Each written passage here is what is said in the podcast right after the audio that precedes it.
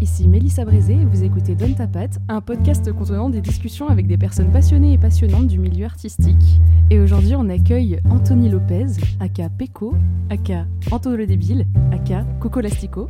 Beaucoup trop de aka. Comment ça va, Anto? Eh bien, ça va très, très, très, très bien. C'est un honneur d'être ici. Merci Mélissa de m'avoir invité. C'est très cool de t'avoir, Anthony. Déjà parce que tu es quelqu'un qui me fait beaucoup rire. du coup, c'est déjà très bien. C'est positif ça. C'est très bien, merci. Anthony, qui est donc peintre. Oui, peintre, dessinateur, c'est les médiums que j'utilise le plus en tout cas. Oui. Mais il m'arrive euh, de faire un peu de design, euh, un petit peu de sculpture quand l'envie me prend. Mais sinon, oui, de la peinture principalement et du dessin. Est-ce que tu peux me parler de ta formation, ton parcours, euh, tout ça, tout ça? Oula, alors j'ai un parcours un peu particulier, on va dire. À partir du lycée, j'étais à Bordeaux à Montesquieu. J'ai fait un an à Montesquieu, c'est là où j'ai rencontré beaucoup de personnes euh, qu'on a en commun. Et ensuite, en fait, on m'a proposé de partir aux États-Unis étudier pour apprendre l'anglais. À ce moment-là, je savais pas que je voulais euh, prendre une euh, voie artistique dans ma vie. Mais je me suis dit, c'est une occasion en or. Partir voyager, en plus aux États-Unis, en plus pour apprendre l'anglais. Brian is in the kitchen, hein, c'est très très important. Et en gros, c'est, je me suis retrouvé au Texas, à Houston, Texas, où j'ai passé un an avec les cowboys. Et ensuite, c'est là où j'ai décidé de me mettre dans l'art. C'était euh, un peu euh, organique, tu vois. Je me suis dit, ben, j'ai envie de faire ça. C'est la seule chose que je vois, euh, je me vois faire en tout cas. Et donc voilà, j'ai continué mes études aux États-Unis. Je suis parti en Californie pendant deux ans, puis après à Chicago pendant un an. Et ensuite, j'ai décidé de repartir en, en Europe, mais je savais pas trop où aller. Je suis allé voir mon grand-père et je lui ai dit Papy, où est-ce que je vais, papy? Il m'a fait La Belgique, c'est bien. et en gros, voilà, je me suis retrouvé en Belgique. J'ai fait trois ans d'études là-bas, euh, mais juste comme ça. Mais je suis une personne qui prend les décisions très très à la légère. Et les décisions importantes surtout. C'est pas super de temps en temps, mais bon. Bah là, en l'occurrence, c'était plutôt bénéfique, Mais là, j'imagine. j'ai pris la meilleure décision de ma vie à venir à ce podcast. Je ne regrette rien. Rien de rien. Et donc voilà, et euh, j'ai fait mes années d'études à Bruxelles pendant trois ans, et là, ça fait deux ans que je suis retourné à la maison, à. Bordeaux, voir ma famille, voir mes amis, être bien. Et là, je travaille avec mon frère en ce moment, particulièrement parce qu'il monte euh, un immeuble, il l'a monté, et moi j'ai mis l'art dans cet immeuble, de chaque appartement. En gros, il loue euh, de façon hebdomadaire ou un terme technique comme ça, journalier. Et donc voilà, c'est là où je suis. On t'a proposé d'aller aux États-Unis? Ouais. Qu'est-ce que tu veux dire par on t'a proposé? Mes parents m'ont proposé. Ah, euh, d'accord. Parce qu'en fait, mon frère est parti étudier aux États-Unis via une association qui échange les étudiants euh, internationaux entre eux. C'est une sorte de, ouais, de jeu Pokémon, mais avec des étudiants euh, partout dans le monde. Quoi. Donc, mon frère Michael était niveau 16, un Pokémon de type euh, naze à l'époque. Oui, oui, euh, c'est un petit niveau, niveau 16. Oui. Bon, pour être honnête, il n'était pas super fort à l'école, mais qu'il a été, à part les... ceux qui étaient forts. Et Joli constat. Merci, je suis un peu scientifique aussi. Et euh, ce voyage aux États-Unis l'a transformé totalement. Il est devenu meilleur élève de sa classe. Enfin, il- ça l'a complètement bouleversé. Et j'ai trouvé ce changement tellement incroyable que j'ai voulu, euh, quand on me l'a proposé, j'ai dit euh, je viens. Le fait que tu aies énormément voyagé, je crois euh, savoir que tu vas souvent au Maroc aussi. Oui, oui, j'y allais souvent. D'accord. Et là, j'y suis allé il y a pas longtemps et ça faisait très longtemps que j'y étais pas allé. Est-ce que le fait de d'avoir fait ces voyages comme ça, ça t'a inspiré quelque part dans, dans ton travail plastique? Oui, mais en fait c'est complexe parce que déjà voyager, ça t'apporte beaucoup de rencontres et des points de vue qui diffèrent de tout ce que tu peux y connaître, tu vois. Et c'est ça qui est super intéressant, c'est que quand tu rencontres plein de gens de cultures et de milieux différents qui te parlent, qui ont leur point de vue, leur vision de vie, leur vision artistique, parce que j'ai côtoyé beaucoup d'artistes durant mes voyages, pour moi c'était le plus enrichissant, tu vois. Même si on n'était pas d'accord, c'est... Plus tu voyages, plus tu as envie de comprendre les autres. Non, oui, bien sûr que ça m'a influencé. euh, ils m'ont fait découvrir des artistes que je connaissais pas. Ils m'ont fait voir euh, d'autres façons de, de comprendre l'art. Par exemple, euh, je me souviens, quand je débutais à peine, la performance, pour moi, euh, c'était quelque chose d'assez abstrait que Ouais. Je comprenais pas trop le délire et tout ça. Et c'est en rencontrant des, des artistes performeurs, Oui. performeuses, qui m'ont expliqué, par exemple, toute euh, la beauté du corps, euh, comment l'utiliser, le corps dans l'espace, comment euh, ça- cela peut signifier plein de choses. Et j'avais une prof, elle était performeuse, et elle nous a montré des, des performances que j'ai trouvées juste incroyables. Par exemple, euh, elle fait des trucs très physiques. Une de ses performances, qui, elle s'appelle Cheryl Pope, si jamais vous voulez la chercher sur euh, Internet. Par exemple, une de ses performances, c'était elle tenait une table, et petit à petit, quelqu'un venait mettre des couverts sur l'autre bout de la table, de la porcelaine. Mhm. Et petit à petit, elle devait tenir. Ou elle mettait en équilibre quelque chose comme ça. Jusqu'à que tout s'écrase. euh, Mais c'était en plein milieu d'une salle. Enfin, c'est super intéressant, tu vois, comme travail. C'est sûr, de toute façon, plus tu fais de rencontres en tant qu'artiste, plus ton, ta vision va s'élargir. Et ça ne peut être que bénéfique pour ton art. T'as fait un peu de la perf, toi? Ouais, un petit peu. Mais très vite en cours, euh, jamais euh, quelque chose de, de vraiment très réfléchi. Tu sais, c'est des Ouais. exercices et tout ça. Mm. Parce que, tu vois, on peut critiquer les performances, mais c'est quand tu commences à essayer d'en faire que tu te rends compte que c'est pas si facile que Ah ça. bah non. Et c'est d'autant plus euh, difficile que, alors c'est pas toujours le cas, mais souvent, les artistes euh, performeurs, ils mettent pas mal leur propre corps en jeu dans la performance. Et ça demande euh, un dépassement de soi qui est assez énorme, généralement. Bien Souvent, sûr. en tout cas. Mais tu dois connaître Abramovich, je crois qu'elle s'appelle. Euh, Marina Abramovic, chose, un vaguement. truc comme ça. C'est ben, une des plus grandes performeuses. Et elle était avec son compagnon, par exemple. Je sais plus, je crois qu'il s'appelait Oulay ou quelque chose comme ça. Mhm. Et en fait, eux, par exemple, ils, étaient en couple et ils faisaient plein de performances à deux, mais des chose, trucs super physiques, super Mm. intenses. Par exemple, euh, l'un tenait un arc. Ouais. et Mm. l'autre tenait l'autre bout, il devait tenir en équilibre. Mais ça veut dire que le moindre faux geste, il pouvait tuer euh, sa compagne. Ouais. C'était que des performances comme ça. Et quand tu les vois, tu te dis, mais c'est, incroyable en fait. Mais là, c'est des performances euh, où euh, il pousse euh, le physique à son maximum, tu vois. C'est dans les deux sens de la performance, là, en plus. Il y a Voilà. la performance physique euh, sportive et la performance artistique. Et même émotionnel, spirituel, Oui. parce que c'est deux personnes qui s'aiment et en même temps, ils se mettent en danger. Enfin, Oui, ça veut dire plein de choses. euh, C'est ça qui est ouf dans la performance, c'est que ça, bien sûr. ça dit tellement de choses. ouais, j'aime beaucoup ça. tu m'as parlé tout à l'heure de la vision du corps dans l'espace, etc. C'est drôle parce que la majorité de ce que tu peins, c'est des corps. En tout cas, de tout ce que j'ai vu, c'est la totalité, sauf quand c'est abstrait. Mhm. Mais en tout cas, tout ce qui n'est pas abstrait, il y a toujours des corps euh, dans ce que tu peins.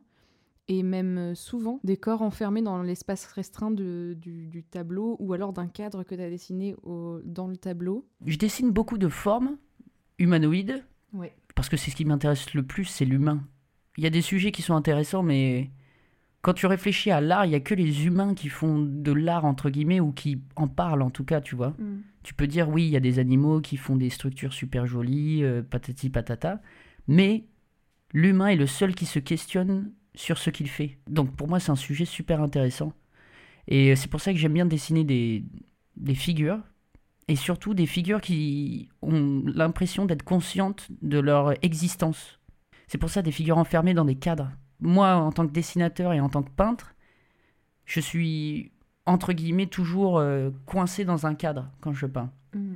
Tu peux peindre de façon différente, mais j'aimais bien cette idée parce qu'on est instinctivement allé dans ces cadres-là, des carrés ou des rectangles enfermés. J'aimais bien mettre ces personnages qui étaient trop gros ou trop euh, grands pour l'espace qu'on leur a donné, tu vois. Et donc si tu les vois un peu enfermés ou, ou après au contraire qui sortent de ce cadre, où je peux même rajouter des cadres dans des cadres, Mm. ce genre de choses. C'est vraiment juste euh, ben, un questionnement de qui tu es. Enfin, moi, comment je vois la chose, parce que de toute façon, tout ce que je fais, c'est du questionnement par rapport à moi-même, tu vois. Ouais. J'essaie pas de d'exprimer des vérités ou ce genre de choses. D'autres cherchent la vérité, j'essaie de juste trouver ma vérité. Je pense qu'artistiquement, euh, à un moment, tu pars toujours de toi-même. Tu vois, même quand tu essayes de, de parler de la vérité en soi, c'est ta vérité à toi. Oui, bien sûr, c'est ça. Il n'y a, y a pas de vérité, surtout Ouais. dans l'art qui est un sujet tellement subjectif. Ouais, clair. Tu vois, chacun a une vision des choses. euh, Mais c'est ça que je trouve super intéressant. C'est qu'en fait, quand tu vois une pièce d'art, tu découvres un peu plus de toi-même. Parce que quand tu te confrontes à une pièce artistique, tu as une opinion, tu as une pensée, mais qui te définit. Par exemple, on va voir tous les deux une peinture de canard. Toi, tu vas me dire, moi, j'aime pas ça, et tu vas me- m'expliquer pourquoi. Et ça va te définir euh, qui tu es un peu plus, tu vois. Peut-être qu'il y a des choses que tu n'aurais pas euh, pu savoir. Mais tu vois, c'est cette confrontation-là que j'apprécie beaucoup dans l'art. Enfin, en tout cas, c'est ce que je recherche, moi, quand je fais des pièces, c'est est-ce que des gens vont avoir des opinions? Hmm. et s'ils en ont, c'est une bonne chose?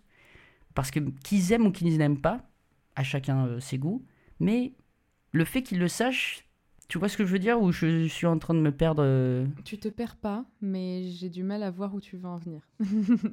Moi, ce que je comprends, c'est que bah, déjà, le, le questionnement du spectateur va te- va t'intéresser, mais surtout le, le questionnement euh, de ce qui va différer entre quelqu'un à qui ça peut plaire et quelqu'un à qui ça ne peut pas plaire. Ça va même au-delà du questionnement, tu vois, c'est une personne qui est en face d'une pièce d'art, si elle a une vision et une opinion de cette pièce d'art, techniquement, elle grandit. Oui. Parce que même si, euh, par exemple, c'est des choses sait, où elle dit, par exemple, j'ai jamais aimé les canards, je veux jamais en voir de ma vie, Mhm.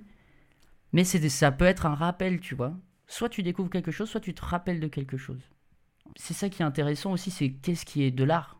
Parce qu'il y a plein de choses qui te donnent des opinions et qui te font des expériences, tu Mhm. vois. Par exemple, en tant qu'artiste, c'est le questionnement qu'on a tout le temps. C'est qu'est-ce que c'est l'art euh, pour... Est-ce que ce que je fais, c'est de l'art Patati Mhm. patata? Et moi, je me dis, quand quelque chose devient de l'art, c'est quand quelque chose te fait vibrer. Ce que je veux dire par vibrer, c'est que ça crée une réaction. Ouais.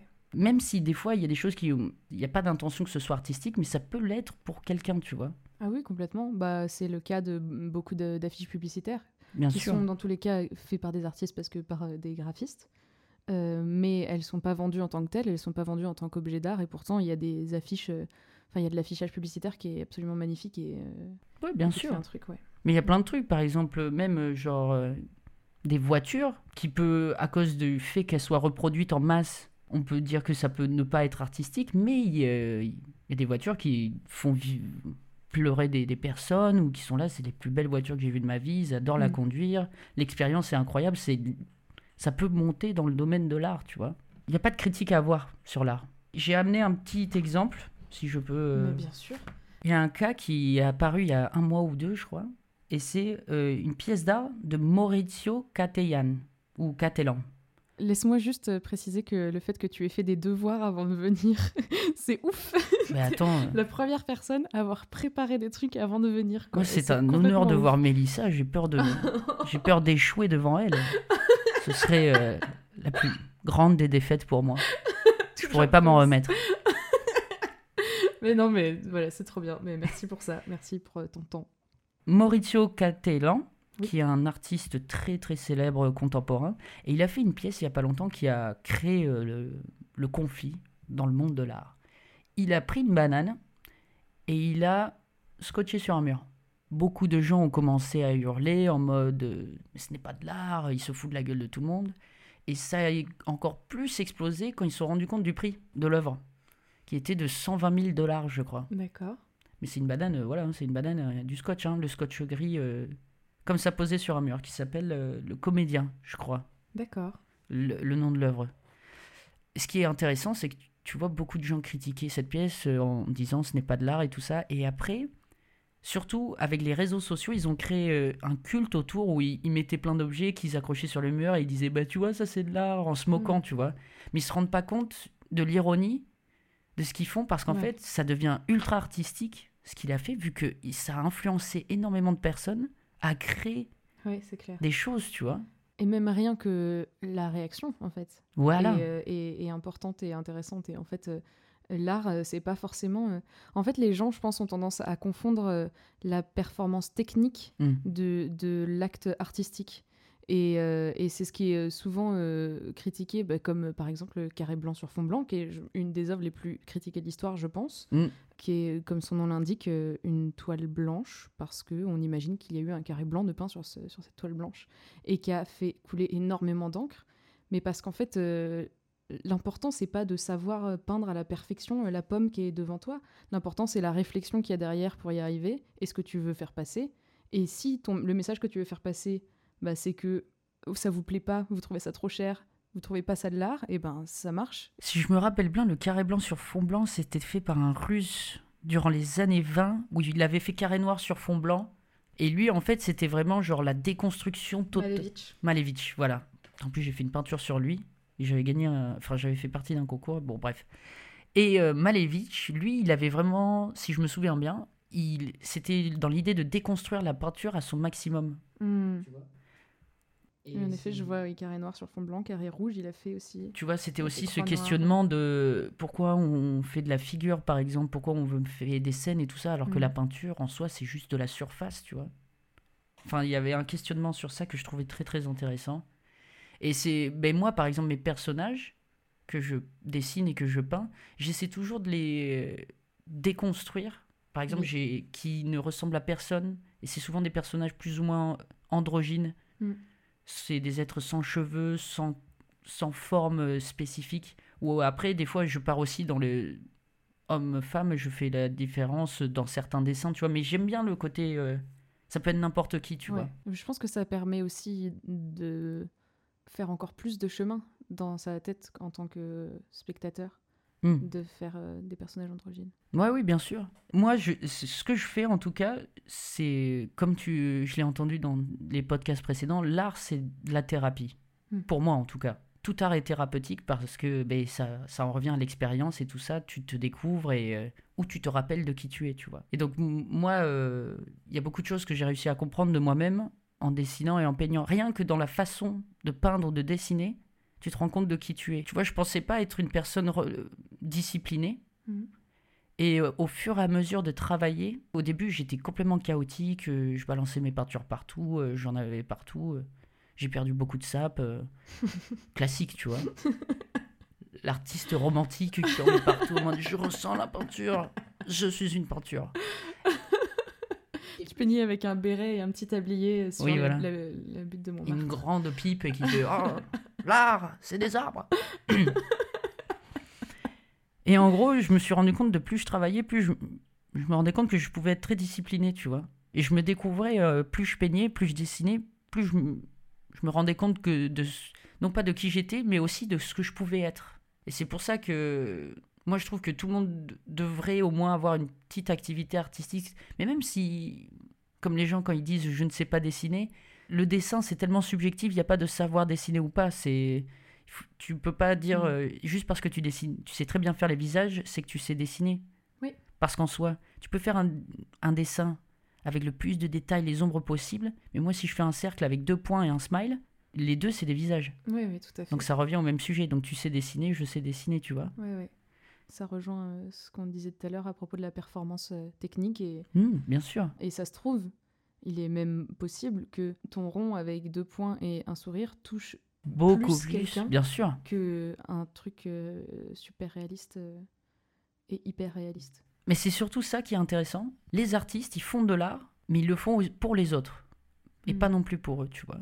Parce que, en soi, si moi, mon art me contentait, je le montrerais à personne. Tu vois, je le garderais pour moi. Mais l'art, en soi, tu veux toujours le montrer aux autres. Donc c'est une envie d'exprimer ou d'expliquer quelque chose. Et quand tu déconstruis l'histoire de l'art, quand tu vas par exemple aux peintures des, des cavernes, tu te rends compte, des Cro-Magnons, tu te rends compte que même les premières œuvres qu'on considère artistiques avaient pour, euh, pour fonction d'expliquer ou de montrer quelque chose aux autres. Enfin, c'est ça qui est super intéressant, c'est d'une idée de partage l'art au départ. Enfin, moi, ce que, c'est comme ça que je vois la chose, tu vois. C'est drôle parce que justement avec Poulby, euh, du coup il y a deux semaines on, on parlait de ça. euh, quand justement en plus vu qu'on parle d'art thérapeutique, Mhm. à quel moment euh, est-ce que si c'est ta thérapie donc tu le fais, mais à quel moment est-ce qu'en fait tu aurais vraiment besoin de le partager ou pas? Du coup c'est intéressant que que tu parles de ça et que tu dises que pour toi c'est du partage avant tout, même si ça passe par la- par l'art thérapeutique. Oui, mais par exemple, le tatouage, moi, je trouve, je trouve que c'est c'est euh, c'est un niveau encore au-dessus du dessin. Parce que tu vois, moi, je, le, je fais un dessin. Mhm. Je vais voir quelqu'un, il le met sur son mur. euh, S'il le met plus, il le met plus, tu vois. Mais un tatouage, c'est tellement euh, intime et personnel, tu vois. C'est vraiment marquer quelqu'un d'un signe ou d'un symbole ou à vie. Mhm. Cette image-là qui est ancrée en toi devient soit un rappel d'une époque, Pour moi, un tatouage, c'est un rappel d'un espace-temps, tu vois. C'est comme les gens qui disent oui, mais t'as pas peur de le regretter? Ben non, parce que même si par exemple tu décides de te tatouer, je sais pas, euh, une poêle avec des œufs sur la jambe, mais si toi ça te rappelle une époque précise où, où est-ce que tu étais dans ta vie à ce moment-là, Ouais, ça sert à ça pour moi les tatouages. Moi, les, les seuls que j'ai, j'en ai trois. Chacun, c'est vraiment un moment et un endroit précis dans ma vie. Mm. Et à chaque fois que je les vois, je me rappelle de cette époque, tu vois. Et ça, je trouve ça, ça le pouvoir des tatouages, c'est incroyable. Il aurait fallu faire un Donne ta patte spécial euh, Poulby et toi, quoi.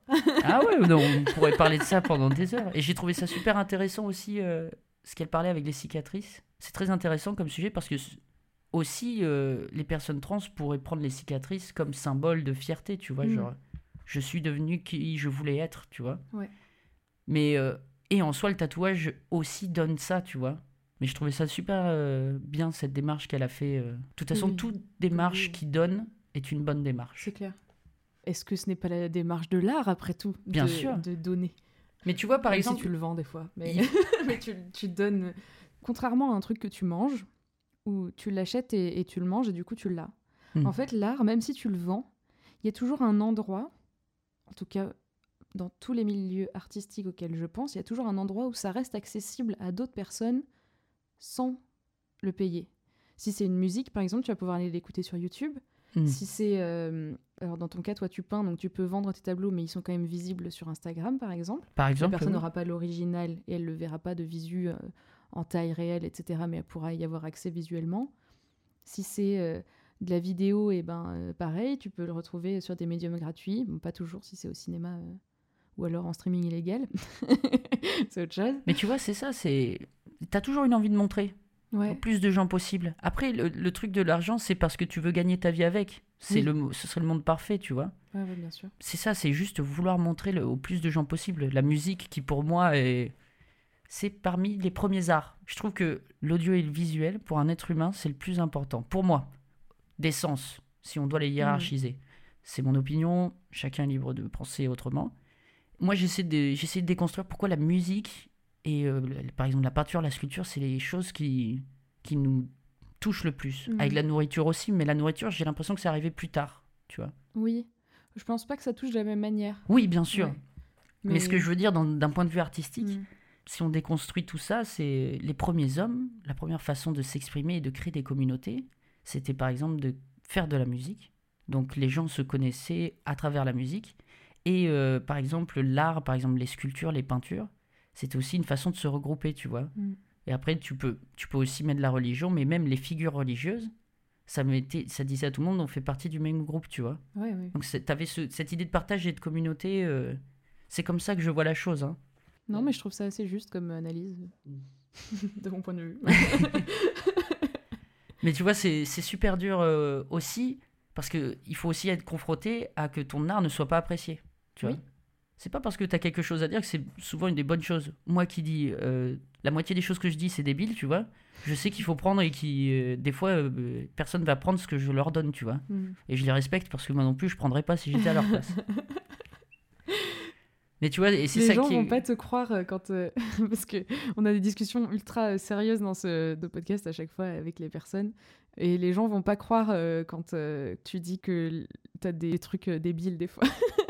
Chers audiospectateurs, sachez que je suis ce qu'on appelle dans le milieu un déconneur. Donc, ne vous inquiétez pas, c'est pas parce que je suis sérieux pendant 10 minutes que. euh, voilà. hein. On a tous eu des slips sur la tête. Voilà.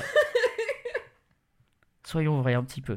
C'est le podcast de la vérité ce soir. On parlait de montrer l'art aux autres et qu'il Oui. ne soit pas reçu. Mais là, c'est là où vient l'ego, qui est un- pour moi un des conflits les plus euh, internes euh, par rapport à moi, mais aussi, Euh, je me dis, ouais, je pense. c'est un problème euh, universel, l'ego, tu vois. Oui, bien sûr. J'ai l'impression que les artistes le subissent beaucoup Mhm. parce que c'est très dur qu'une personne vienne vers toi et te dise Mais tu vois, Anthony, ce que tu as fait, c'était une vraie croûte. et tu es là Merci. c'était constructif en tout cas. Mais ça peut arriver, tu vois. Mhm. C'est très dur de pas le prendre personnellement. Bah tu peux pas parce que en fait l'art euh, l'art que tu produis c'est toi. Mais c'est priori. comme quand quelqu'un t'insulte et qu'il te connaît pas, tu Ouais, vois, tu ça. prends pas personnellement, mais tu as envie de dire euh, quand même. Oui, mais tu devrais pas parce que la personne, elle te connaît pas, tu vois. Tout à fait. Mais c'est plus facile à dire qu'à faire. c'est très dur de de se questionner sur ça, de se dire est-ce que je fais les choses bien et tout ça. Et des fois, tu peux faire les choses bien, même si les gens sont contre toi, mais ça veut pas dire que c'est pas bien ce que tu fais, tu vois. Oui. Prenons un exemple phare, qui est l'exemple qui est utilisé par tous les artistes, et c'est un peu catastrophique parce que ça a créé une vague de types d'artistes qui sont super relous. Le Van Gogh. Ouais. Van Gogh, tout le monde lui disait, c'était nul ce qu'il faisait, tu vois. Et il a Mm. vécu une vie horrible. Mais euh, son art, maintenant, ça fait partie des meilleures, enfin, des meilleures peintures de tous les temps, tu vois. Ouais. Et tout le monde est là, euh, utilise Van Gogh comme exemple quand on critique leurs pièces et qu'ils font Ouais, mais c'est juste que vous comprenez pas ce que je fais et tout ça. et euh, je suis là d'accord, mais tout le monde voit la vie de Van Gogh comme un truc dramatique, magnifique et tout ça. Mais en soi, si tu le déconstruis, c'était une vie horrible Hmm. personne n'a envie de vivre ça. Je Mm. pense que même lui, il aurait préféré être pas célèbre 100 ans plus tard Ouais, et euh, juste euh, réussir sa vie tranquillement avec ses peintures. Et donc c'est ça aussi, il faut se questionner quand tu fais ton art, est-ce que je- ce que je fais c'est intéressant? Parce que si tu veux gagner de l'argent avec de l'art, il faut que tu travailles avec les autres. Tu peux pas faire ce que tu veux et pas comprendre pourquoi personne euh, n'aime ce que tu fais, tu vois. C'est du donnant-donnant. Tu fais ça pour les autres, tu vois aussi un petit peu. Oui, après, alors je comprends là où tu veux en venir. Après, il y a ce truc qu'en fait, à mon avis, tout art que tu fais, même s'il plaît pas à une majorité de gens, donc on va dire du coup qu'il est pas mainstream, Mhm. il plaira forcément à, à quelques personnes. Bien sûr. Ça reste encore une fois une frontière ultra étroite entre euh, faire quelque chose qui puisse plaire aux autres, mais en même temps, dans tous les cas, ce que tu vas faire, ça peut plaire à quelqu'un. Bien sûr. Euh, et j'ai par exemple, euh, genre exemple tout bête, euh, je j'aime pas du tout euh, cracher sur des, des, des styles ou des, ou des étiquettes ou, ou des personnes ou quoi que ce soit. Euh, mais la mu- la- les chansons paillardes, par exemple, qui euh, d'un point de vue artistique sont quand même pas dingos, faut dire ce qui est. Mais c'est là où tu te. C'est c'est- en fait, c'est. Là, on est- de, de toute façon, on est en train de parler d'un truc. Ça fait 2000 ans qu'ils essayent d'expliquer, les gars. euh, Ouais, bah enfin, les, les gens, euh, d'expliquer comment. euh, c'est quoi que l'art, euh, c'est Ouais. quoi que pas l'art. Donc, c'est pas en un podcast qu'on va trouver la solution. à part si on est des génies. Bon, après, j'ai totalement après- confiance en toi, Mélissa. non, mais- mais c'est cool qu'il n'y ait pas de solution à cette question. Enfin, moi, ça Oui, bien sûr, mais il va, je pense pas qu'il va y en avoir. Vu Ouais, qu'en fait, c'est tellement subjectif C'est ça. qu'il y aura jamais euh, de. Voici, voilà, c'est ça l'art. Voilà, on l'a dé- fait en quatre pages, euh, un petit manifeste, prenez-le.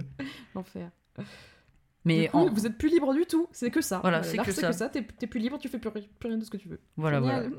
On adore. Mais tu vois, ben, par exemple, les chansons paillardes, en fait, c'est si tu vas dans les côtés techniques, artistiques, quand tu les compares à d'autres musiques, tu vois, c'est juste du chant ou euh, tu Ouais, vois, ouais, ouais. c'est simple. Mais le côté social que ça donne, parce que les chansons paillardes, quand t'es avec le groupe de gens qui connaissent la musique, mais cette sensation, elle est incroyable. hein. Oui, oui. Tu hurles de toute ta voix, mais c'est une sensation géniale. Et ça, c'est c'est de l'art, tu vois. L'aspect bah, l'aspect communautaire est vachement présent dans l'art aussi. euh, et le fait de rassembler beaucoup. C'est ce qui se passe. euh, je, je prends beaucoup les exemples de chansons aujourd'hui, euh, mais parce que je sais pas, c'est ce qui me parle le plus là. Mais c'est pour ça qu'il y a beaucoup de fanatisme euh, d'artistes musicaux notamment. Mm. C'est qu'en fait, euh, c'est pareil. En fait, ça rassemble sous une forme de communauté qui, du coup, se, se conforte dans cette communauté et s'élève d'autant plus. Mm. Et ça a cette fonction-là aussi, au-delà de toucher des gens, quoi. Par exemple, il y a plein de styles musicaux, il y a plein d'artistes et il y en a de plus en plus. Par exemple, Oui. de musiciens. Il y en a tous les jours, il y en a des nouveaux qui arrivent. Ouais. Alors qu'en soi, tu pourrais faire l'argument que, par exemple, on va parler de la peinture, il y a assez de peinture. Il y, en a, Ouais. il y en a assez dans la planète, tu vois. Il doit y en avoir des milliards et des milliards. Pourquoi les gens continuent à faire de la peinture? Mais la réponse simple, entre guillemets, c'est parce que la personne qui peint a quelque chose à dire, tu vois Ouais, bien sûr. pense qu'elle peut rajouter quelque chose à la table. Alors que si tu déconstruis vraiment, tout a été dit. Mais Pareil dans la musique, mais évidemment. et en soi, rien n'a été dit, tu vois, c'est relatif. Et c'est ça qui est intéressant, c'est... euh, Moi, je pense que tout le monde peut être euh, artiste, entre guillemets, tu vois. Oui. Tout le monde euh, a une, une créativité. Ça peut être sous n'importe quelle forme, hein, mais tout le monde a une cré- créativité, et je pense que c'est mon point de vue. hein. Chacun doit chercher cette petite créativité qu'ils ont, juste au moins pour le coquillard, pour se sentir mieux dans la tête, tu vois. Mhm. Parce que même si, par exemple, il y en a, euh, leur délire, c'est de plier. Par exemple, ils vont au resto, ils prennent la serviette, ils Oui. plient. C'est une activité créatrice. Ça devient artistique quand ils la présentent aux autres en soi. Mhm. C'est quand tu fais des trucs que pour toi. Pour moi, c'est c'est pas vraiment de l'art entre guillemets, tu vois. Ah ouais. Quand c'est vraiment rigolo, que ça. pour toi, tu vois. Mhm. C'est au moment où tu le partages que cette activité ou cet art. objet s'élève au niveau artistique, tu vois. Par exemple, moi j'adore euh, chanter sous la douche, Mhm. comme euh, beaucoup de personnes. euh. Mais tant que je le fais que pour moi, il n'y a pas le côté arti- artistique dedans parce qu'il n'y a pas les, les retours humains. Alors, je comprends, mais en même temps, quelqu'un qui va chanter un karaoké, il n'y a rien d'artistique non plus. Ah si Moi Ah, je trouve là, ça je trouve pas. génial. Alors, je trouve ça génial aussi, mais euh, Tu trouves pas ça artistique une personne qui se donne à fond, qui chante euh, We Are the World euh, devant toi? Non, je trouve ça politique, mais pas artistique. mais euh, euh, non, non, euh, politique pas, pas par rapport à la chanson choisie, ça peut l'être. Moi, du coup, de mon avis personnel, je trouve pas ça artistique parce que il y a, a aucune volonté de réflexion derrière, Le- à part euh, la, prise de plaisir à ce moment-là. Je, n'ai aucun jugement. Pour moi, la prise de plaisir a la même valeur que euh, quelque chose d'artistique. hein. Il y a pas de, il y en a pas un que je mets avant l'autre ou quoi. C'est trop bien. euh, kiffez votre vie. mais, mais voilà, pour moi, tu es dans un, un truc de prise de plaisir. Pour moi, en fait, euh, chanter à un karaoké, c'est la même chose que boire une bière. Ok, Voilà. d'accord. Et du coup, pour moi, c'est pas un geste artistique en soi. Alors que pourtant, tu le présentes à des gens. Parce que souvent, t'es pas seul quand tu fais un karaoké. Ça arrive. Mais- Je, je vois ton point de vue. En vrai, en soi, oui, si tu, on le construit comme ça, c'est vrai que ce n'est pas de l'art parce que c'est juste une personne euh, Mm. qui chante, euh, qui a envie de chanter. Mais après, moi, ce que je trouve intéressant, c'est que cette personne a décidé de chanter, mais devant les autres. Donc Mm. elle veut quand même partager quelque chose, tu vois. Elle veut Mm. essayer de faire euh, ressentir des choses aux gens en disant Mais ça, c'est ma musique préférée, j'ai envie de vous la chanter. Donc, pour moi, il y a ce côté artistique, tu vois. Mais c'est comme juste le parler avec les gens. Une personne très éloquente, pour moi, elle parle d'une fa- d'une façon artistique. Une personne qui, a, qui t'envoûte avec ses mots, je trouve ça euh, Mm. super bien, tu vois. Ou même les philosophes, ceux qui te font questionner, par exemple, des, des idées ou ce genre de choses, il y a un moyen artistique Ah de oui, le faire, tu vois. Oui, oui, je suis trop d'accord. Genre Plato, euh, il arrive vers toi et il te fait euh, Oh, les idées euh, T'es là, mais c'est un génie, oui, bien sûr. Le monde des idées, c'était ça, oui, bien sûr. Et après, t'as Socrate qui fait. Voilà, je vous ai euh, décrit euh, toute l'ancienne Grèce en deux phrases. C'est pas si compliqué, hein Entre ça et amour, gloire et beauté euh, chez les dieux, Voilà, franchement, voilà. Voilà. on fait vite le tour. L'art, déjà, rien qu'en ancienne Grèce, commençait déjà à être questionné, tu vois. Ah, mais, mais plus que ça. Oui, euh, même avant. Entre euh, les pièces de théâtre, les sculptures, enfin, il fait plus que commencer à être questionné. Ah, mais oui. oui, mais c'est comme. euh, mais c'est. C'est comme, t'imagines, les premiers Cro-Magnons, je suis sûr, il y en a, ils se sont questionnés quand Gmourf, euh, premier du nom, a fait les peintures sur les caves, tu vois. Je sais même pas Oui. si c'était des caves à l'époque où ça s'est enfermé, c'est pour ça que ça s'est tenu. Il y a plein de théories sur ça. Ouais, et ça dépend des, des régions aussi. Genre, tu vois, moi je viens de Dordogne, euh, qui est le, le, le berceau de l'homme, comme on l'appelle. Moi, je dis que c'est le berceau de l'univers, la Dordogne, mais bon, chacun, chacun ses avis. La Terre a été créée en Dordogne. Oui, voilà, tout- toute la terre d'ailleurs. À la base, c'était la Dordogne. Ensuite, Voilà. il y a une petite boule, et puis la petite boule a grossi et a pris la place de la Dordogne. Au début, la Pangée devait s'appeler la Dordogne. hein. Mais Ils ont dit, ouais, l'humanité est pas prête. C'est là, là où, a été, où ont été découverts les premiers Cro-Magnons. Hmm. Et du coup, une des caractéristiques des Cro-Magnons, si je me souviens bien des différentes euh, visites euh, archéologiques que j'ai fait euh, dans ma, ma campagne grandissante de l'enfance, Magnifique phrase. Je l'aurais pas mieux placé que ça. c'est que le truc remarquable des Cro-Magnons, c'est qu'ils ont commencé à avoir des habitats dans la pierre, Hmm. comme on les appelle troglodytes, c'est-à-dire creusés dans la falaise. Euh, voilà. Et qu'ensuite, ça s'est transformé en maison troglodyte, donc dont le mur était le mur de la falaise, le mur arrière de la maison. D'accord. Voilà. Euh, C'est une anecdote assez inutile, mais ma foi, c'est une Mais anecdote pas du tout inutile, c'est fascinant, Mélissa. Nous, on les considère comme art, ces Ouais. peintures, mais parce qu'elles nous racontent une histoire, elles nous ramènent à un endroit euh, super intéressant, tu vois. Les... Même moi, je suis fasciné par les arts préhistoriques, Mm. même si eux ne les considéraient peut-être pas comme art à l'é- à l'époque, tu vois. Ouais. Je ne connais pas de Gmourf, euh, On ne sait pas et nous ne saurons jamais. nous ne saurons jamais. Mais c'est ça qui est super intéressant, c'est qu'en fait, l'art, t'en fais ce que tu veux, tu vois. Oui. Si par exemple un bout de carton, je le trouve euh, artistiquement magnifique, ben en soi, ça peut devenir de l'art parce que ça m'a fait vibrer. Oui. Moi, si ça te fait ressentir quelque chose ou si ça te fait réfléchir à quelque chose, ça peut avoir un côté artistique. Ouais, ouais, ouais, je suis Ça ne l'est pas automatiquement, Ouais. mais ça peut l'être, tu vois. Hmm. C'est fou parce que là, on, on part vraiment dans des discussions très philosophiques, mais c'est très intéressant. Je suis ravie Mm. qu'on aborde ce sujet-là.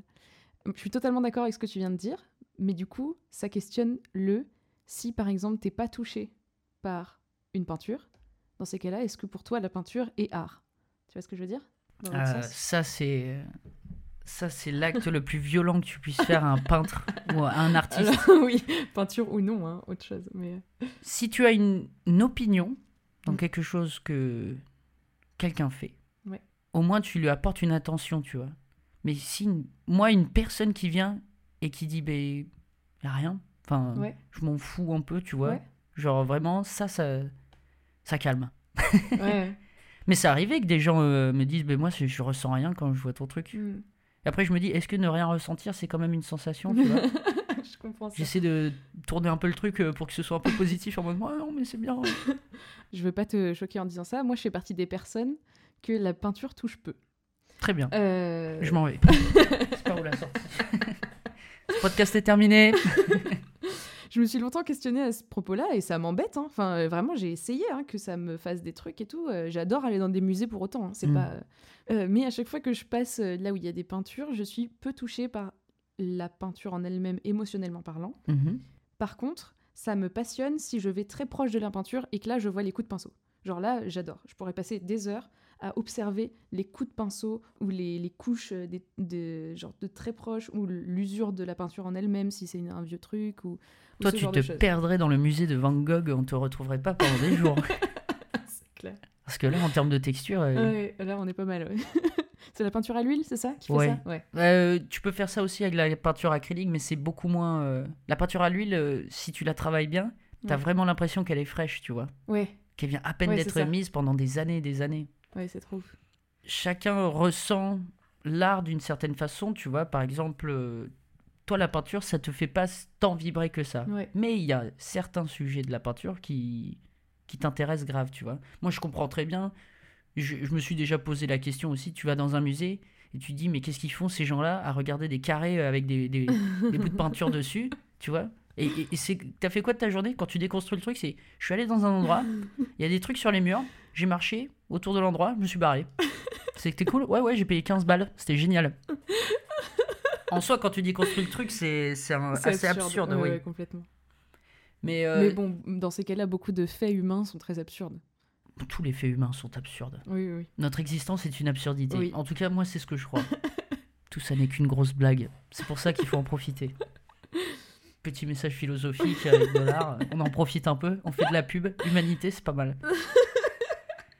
Après, tu vois, genre les peintures, c'est, je trouve ça très complexe parce que c'est une sur, enfin, quand tu le définis, bon, définir une peinture aussi, ça c'est un autre sujet, mais euh, c'est juste une surface qui est peinte avec des formes et des couleurs et des lignes. Ouais. Là, je le fais grossièrement. hein, c'est pas, on pourrait parler de ça encore pendant une heure.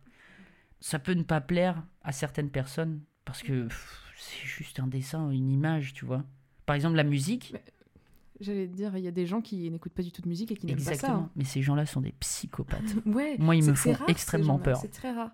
Parce que pour le coup, il y a un truc qui est encore différent euh, du visuel, c'est que dans la musique, il y a une question de rythme qui du coup est basée sur le battement du cœur et du coup est censé te faire ressentir quelque chose parce que c'est basé sur quelque chose de très, très Important. cartésien et très u- utile a priori.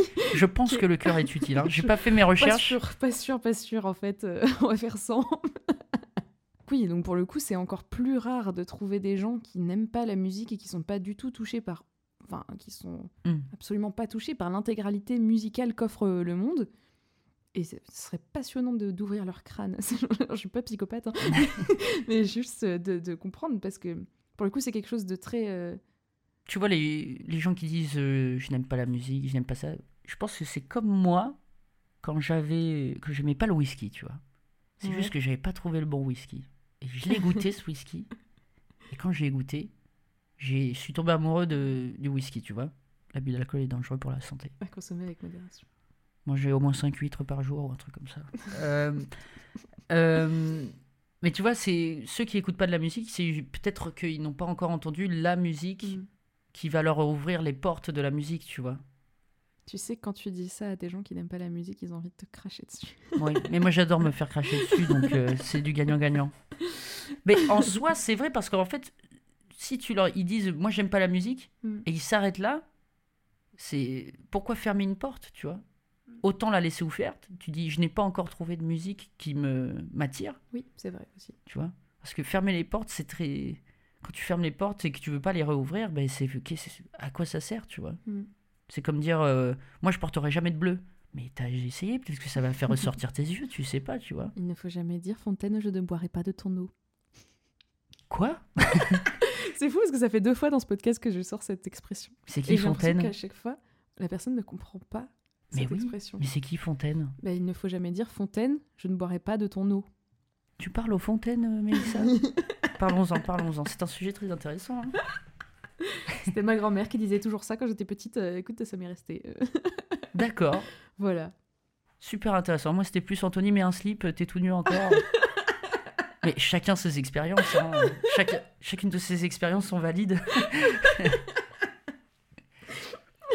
mais tu vois, c'est c'est aussi ça euh, ce que je trouve intéressant aussi. Et c'est pour ça, tu vois, l- l'art te provoque euh, une émotion, et même si elle t'en provoque pas, tu vois, en soi, ça te fait découvrir qui tu es ou ça te rappelle qui tu es. On repart au sujet du début. On a parlé de peinture et de dessin, mais euh, euh, on est parti sur la performance qui était Oui. super intéressant.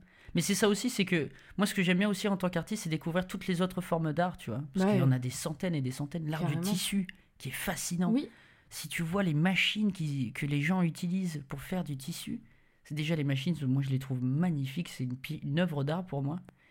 Et euh, je sais pas, c'est juste, euh, en soi c'est juste euh, une, euh, un mécanisme où tu mets des fils les uns entre les autres et ça fait des trucs et oui, magnifiques. fou. hein. je trouve ça génial. Mais j'ai une amie, alors je sais pas du tout si elle écoute ce podcast ou non, qui s'appelle Nelly, qui elle fait de la broderie par exemple. C'est méga, pour le coup, le travail artistique. Alors déjà, le travail technique est hallucinant, Hmm. enfin, et passionnant, mais le, le travail artistique aussi est assez fou, quoi, parce que c'est pas, euh, elle fait pas forcément de la broderie comme on l'imagine euh, à mettre ses initiales sur son mouchoir. elle est plus, euh, enfin, elle, elle fait de la broderie assez moderne, quoi. Ou, Mhm. par exemple, elle va broder un avocat sur une trousse, tu vois. Genre- Le fruit. mais- le fruit, oui. Oui. Merci de m'avoir fait préciser. Elle s'appelle euh, Nelly Merlot et je crois que sur Insta c'est euh, Badass Venus. Euh, Ouais, Badass Vénus, ouais, D'accord. Et, euh, et elle fait un travail euh, assez dingue euh, et qui est très artistiquement politique aussi, je trouve, Hmm. souvent. Tiens, prenons un sujet que je voulais t'en parler. Oui. C'est quoi ta, ta vue du talent? Est-ce que, est que le talent existe? Passionnant cette question. Euh, question qu'on se pose très souvent. Est-ce que le talent existe? Euh, Alors, je sais pas si on emploierait le mot talent, qui du coup, moi, me dérange un peu comme mot en lui-même, mais parce qu'il est trop connoté. euh, Bien sûr. Mais comme le mot artiste, hein, il est, maintenant il est tellement connoté. C'est ça. Des fois, j'ai même un peu honte de dire je suis Ouais, je artiste. suis un artiste. Oui, ça fait un peu. hein. Je suis un Oui, je suis un artiste. tu veux voir ma peinture? Ouais, c'est ça. C'est fou, hein, comment Mm. on a dénaturé des mots. euh, Bref. je pense personnellement qu'on a tous euh, de la créativité en nous, qu'on choisit ou non de développer, ou même sans de la développer, de la regarder un minimum. Mhm. Et je pense aussi qu'on a tous et toutes des prédispositions dans certaines choses. Donc, par exemple, un exemple tout simple, euh, quand tu chantes, il va y avoir des gens qui chantent juste de manière assez innée et d'autres qui vont avoir à travailler leur manière de chanter juste. Du coup, ça va prendre plus de temps. Et je pense qu'en fait, il y a beaucoup de notions de travail là-dedans. Que Mm. dans tous les cas, il y a certaines personnes qui ont plus de facilité dans certaines choses. Du coup, ils vont apprendre plus vite. Mais que dans tous les cas, si tu ne travailles pas et si tu n'apprends pas, ça va rester au stade embryonnaire et, et du coup, il faut le développer. Donc, n'importe qui, même si, euh, a priori, même si euh, quand t'es enfant, tu as envie de devenir dessinateur et tu dessines une banane vachement moins bien que ton voisin, Mm. et ben en travaillant, tu as envie de faire une banane hyper réaliste et que c'est ça que tu veux faire, en le travaillant, tu vas y arriver. Peut-être moins vite que ton voisin, mais tu vas y arriver quand même. Du coup, voilà, c'est ma réponse à cette question. Mais tu vois, ce qui est intéressant, c'est. Il y a aussi c'est beaucoup cette notion de comparaison, tu vois. Je trouve ça très à la fois dangereux et ça peut être très euh, positif pour les personnes tu- parce que ça devient très vite la, la comparaison devient très vite de la compétition tu vois. Oui. et moi par exemple quand j'ai commencé à dessiner c'était par pure compétition Mhm. avec un très bon ami à moi qui s'appelle Maxime. J'ai commencé à dessiner au collège. C'est arrivé parce que lui dessinait et il dessine très très bien tu vois. Et à l'époque il dessinait très très bien aussi. Et euh, il commençait à dessiner et tout le monde kiffait ce qu'il faisait et Mhm. c'était on était euh, comme les deux pattes de la main tu vois ensemble et euh, j'étais là bon, moi aussi je peux dessiner j'ai envie de dessiner et ça a commencé j'ai commencé à dessiner tout le temps avec lui grâce à lui Mhm. surtout je pense que je lui dois une bonne partie euh, de toute ma carrière artistique en tout cas. Mais cette compétition, elle a été euh, artistique, elle a été très positive parce que on s'est amélioré les... en se Mhm. regardant, tu vois, est-ce qu'on peut dessiner mieux. Mais dans le respect, tu vois. C'était pas en mode euh, ah il fait mieux que moi euh, donc euh, je suis nul, c'était ah il fait mieux que moi donc il faut que je fasse encore mieux, tu vois. Mhm. Parce qu'il y a beaucoup de... par exemple, on parle des gens qui ont du entre guillemets un quelque chose d'inné. Ça va très vite euh, ceux qui travaillent, ça va très vite les les démoraliser, tu vois. Oui. Une personne qui doit travailler tous les jours pour avoir un ton de voix parfait et une personne qui le fait naturellement, Mm. des fois ça te démoralise, mais c'est oui, pas là où il faut s'arrêter, tu vois. Mm. Là, là, la comparaison peut devenir négative, tu vois. Oui, carrément. Surtout que si ça se trouve, cette personne euh, dont le timbre de voix est juste dès le début n'a pas du tout envie de faire ça. dans cette- Bien sûr, bien sûr. Mais c'est ce qui est le problème. Alors on va parler, on va peut-être partir dans un peu du politique. Ouais. C'est là où je trouve qu'il y a un conflit avec le système capitaliste Ouais. et, et l'art. Parce Ouais. qu'en fait, pour moi, le, capitalisme, c'est le profit av- avant tout. Et ça, ça engendre dans le monde artistique, je trouve, de la compétition. Et Mm. tu vois ça dans, par exemple, euh, les, les listes, les tops, top 10, Ah ouais, tu vois. Par- on va prendre la musique, par Mm. exemple. Quel est Ah ouais. l'album qui a le plus vendu? Et l'album, ça veut dire que l'album qui est le plus vendu, c'est le meilleur Enfin, Mhm. c'est juste celui qui c'est le plus vendu, tu vois, mais ça veut rien dire. Non, mais c'est clair. Mais après, euh, c'est là où je pense que, du moins, j'ai l'impression. Alors, je connais personne de, de hum, qui a une notoriété assez grande. Du coup, Mm. je sais pas euh, comment euh, pensent euh, ces personnes-là. En tout cas, j'ai l'impression que dans le milieu artistique qui m'entoure, la priorité est pas du tout dans le fait d'être connu, la priorité est dans le fait de pouvoir vivre de ce qu'on aime. Bien sûr. Et heureusement, c'est bien plus sain et évidemment que, que la- en, en majorité, c'est ce qu'on veut. On veut juste pouvoir euh, faire ce qu'on aime au quotidien et pouvoir en vivre décemment. Euh, Du coup, c'est là où j'ai l'impression et j'espère que dans le milieu artistique, quand, en fait, quand tu travailles dans le milieu artistique, tu arrives à prendre une certaine distance avec ce- tout ce type de top et tout et te dire, mais en fait, je m'en fous de pas être premier ou deuxième parce que du moment que ce que je fais arrive à toucher certaines personnes, c'est ça qui importe. J'espère qu'il y en a beaucoup qui se disent ça, parce que sinon ça peut être très dur. euh, si tu si as envie d'être le meilleur, je pense que ça peut être très difficile à vivre. Mais Mais Moi, je vais, te, je vais te donner un exemple Ouais. qui va peut-être euh, m'amener des foudres, mais c'est pas grave. Sur le monde euh, de l'art euh, visuel, la peinture, la sculpture Ouais. et tout ça. Et le système des galeries, Oui. qui est euh, là où on vend les peintures en galerie et tout ça. Je commence à dessiner des poissons. Ils sont super stylés, enfin, les gens, beaucoup de gens apprécient tout ça. Une galerie peut venir me voir et me dire Mais euh, on vous prend sous notre aile, donc on fait un contrat et tout ça, et nous on va vendre euh, vos peintures, ça va très bien marcher. Mhm. Tu fais ça, tu signes le contrat, et en fait, ils vont te demander un certain nombre d'œuvres. Tu vois, ils te disent mais Par exemple, tu nous dois euh, 20 œuvres, et mais nous on te les vend, tu vois. Et ils vont te demander Par contre, on sait qu'il y a que les poissons que tu fais qui marchent. Mhm. Mais tu kiffes faire des chaises. Mais eux vont te dire tu peux pas faire de chaises en ce moment parce qu'il y a que les poissons qui se vendent bien. Mhm. Et c'est là où tu fais le choix est-ce que je fais ce qui marche? Parce qu'en soi aussi, ça te fait vivre, tu vois. Ou est-ce que je fais ce qui me plaît? Et c'est très dur de trouver un, un compromis sur ça, tu vois. Et souvent, je pense que la musique, c'est pareil. C'est pareil. ouais. Les boîtes de musique vont te dire J'aime bien tes dernières chansons, mais euh, celles qui ont marché, c'est celles qui sont un peu plus pop. Alors que, par exemple, tu, fais, tu préfères plus le rock. euh, Ouais. Bah, c'est comme ça que notamment euh, Patrick Hernandez, Born to be Alive, qui lui, à la base, faisait du rock avec son groupe, mhm. qui n'a jamais eu de notoriété pour ça. Il détestait euh, le, le disco funk euh, qui, qui était en vogue à ces années-là. Mhm. Pour déconner avec son groupe, pour voir si ça allait marcher, ils ont fait euh, Born to be Alive. Ça a marché. Du coup, maintenant, ce groupe et cette personne ne gagnent de l'argent que sur cette chanson, alors qu'ils détestaient tous cette chanson parce qu'ils faisaient du rock normalement. Bien sûr. Voilà, c'est un exemple parmi tant d'autres. Après, tu vois, c'est des... il y en a beaucoup qui peuvent argumenter que c'est des mal nécessaires. Parce que Ouais. tu peux te dire, mais moi, j'ai beaucoup de choses à offrir et je vais faire un truc que les gens veulent. Mm.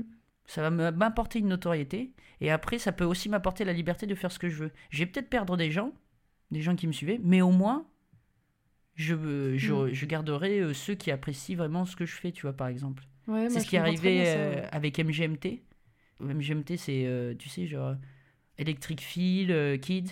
Et en gros, MGMT, ils avaient fait ces trois premiers sons, genre très vite. Ça leur a fait un carton, ils sont montés en flèche euh, dans les hit parades. Mm. Et eux, ils avaient fait ça, genre, euh, ça les, c'était vraiment le truc le plus pop, c'était limite euh, ironique, tu vois.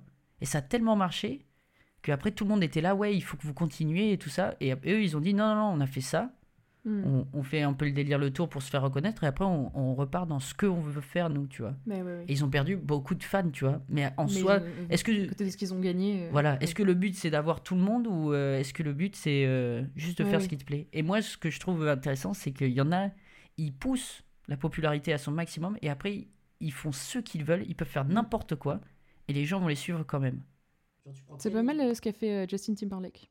Il y a eu. euh, bon, et après, il a commencé avec les NSYNC. il est- Donc, Mm. déjà, c'était un boys band, donc forcément très attendu, tout ça. bien sûr Et très apprécié hein. euh, Aujourd'hui, il fait des sons qui sont beaucoup plus personnels et beaucoup plus. euh, Enfin, maintenant qu'il a une notoriété. En plus, il est comédien et tout. Enfin, bon, maintenant, il fait tout. Mm. c'est ce qu'on fait beaucoup, en fait. Mais c'est beaucoup critiqué. Alors, je sais pas ce qu'il en est dans d'autres milieux, pour le coup.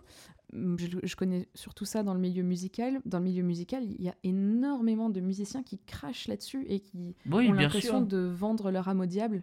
Tu vois, en fait. euh, euh, moi, je suis pas forcément d'accord avec ça. C'est des compromis après. Tu sais, beaucoup de gens qui.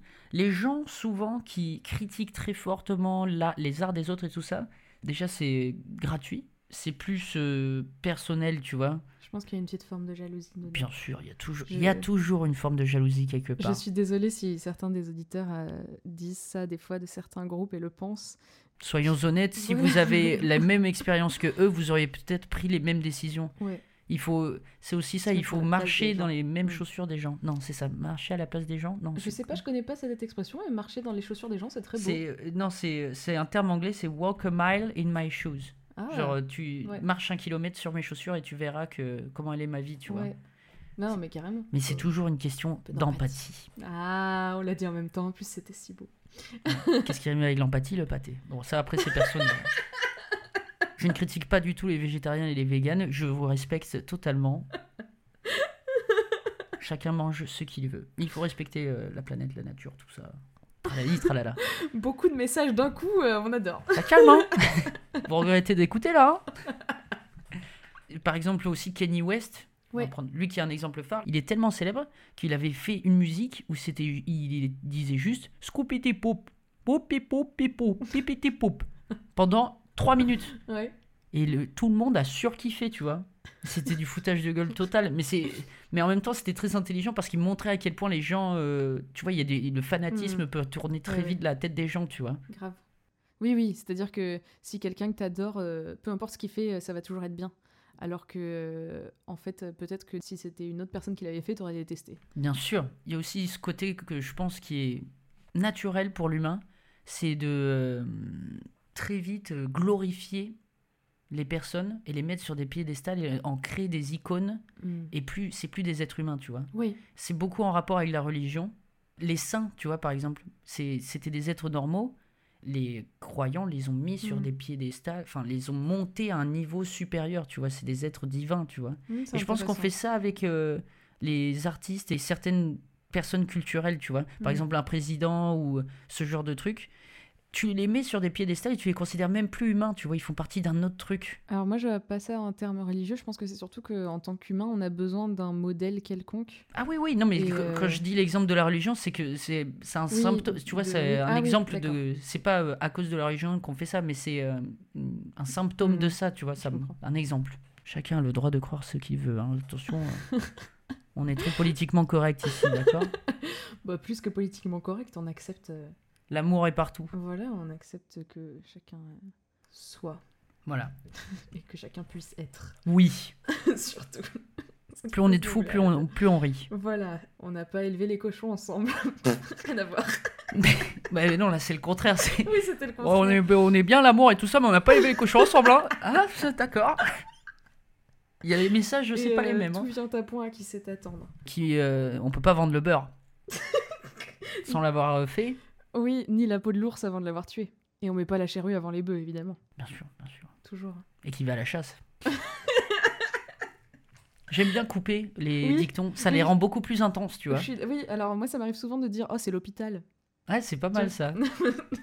Attends, il y en avait des biens comme ça. Attends, je vais me perdre euh, dans ces. Voilà, tu me, tu me ramènes dans ma débilité. C'est pas Mais bien si, ça, c'est Mélissa. parfait, c'est C'est trop dangereux. C'est trop dangereux pour ce podcast que je respecte trop. Je dis des conneries qu'aux gens que je ne respecte pas. Ah, oh, bon, bah, il respecte Non, pas grand je respecte tout le monde. mais oui, mais l'art, de toute façon, ça reste un sujet très compliqué. Tout le monde aura des opinions dessus, Mm. sauf fort ou euh, rien du tout. Tu vois, tu peux ne pas avoir d'opinion sur des sujets. Mais même, par exemple, la politique. Pour Oui. moi, c'est un certain art, parce qu'il y a des personnes qui arrivent à te faire croire. Bah, Pour moi, façon, euh, clair. La politique, personnellement, je l'associe beaucoup au, au mensonge et au pouvoir. C'est après c'est personnel. hein. Beaucoup de gens me contrediront en disant non, c'est des êtres purs. euh. bon Alors, bref. beaucoup de gens, je sais pas, du coup, en période actuelle. Mais... Oui. Pour moi, ça reste quand même. Il y a un petit côté artistique autour de ça, Bah, c'est pas pour rien que, pour, que la politique ut- utilise énormément l'art pour faire de la propagande, bien je sûr, pense. bien sûr. Et Parce- que, et que la politique censure l'art dès qu'ils ont besoin euh, de- d'en faire une dictature. Mais parce que l'art, C'est très lié. Par exemple, l'art euh, qui est populaire, c'est un art qui parle à tout le monde. Donc si un artiste, par exemple, il est mécontent du gouvernement et il fait une pièce d'art, on va dire, euh, il fait une musique, si cette musique est très très très populaire, Ouais. ça montre qu'il y a un gros mécontentement. Et donc euh, les politiciens, ils voient ça, ils disent non, parce que ça, ça les unit. On peut prendre pour exemple This is America. Oui, voilà, exactement. Childish Gambino. Exactement, de Childish Gambino. Et tu vois, mais par exemple, ça, ça a rallié beaucoup de gens. Et de toute façon, tout, euh, tout gouvernement, a- ce qu'il a le plus peur, c'est l'union. Parce que l'union, c'est le truc le plus fort. Parce que l'union fait la force. Ouais, l'union fait la force. Qui est euh, la devise belge. Ah ouais Ils ont tout compris.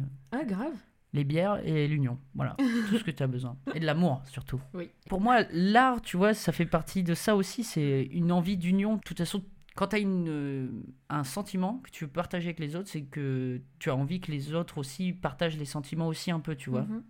Une idée de partage. Et pour moi, le partage et l'union, ça fait, ça fait partie de la même roue du carrosse. J'adore mes métaphores.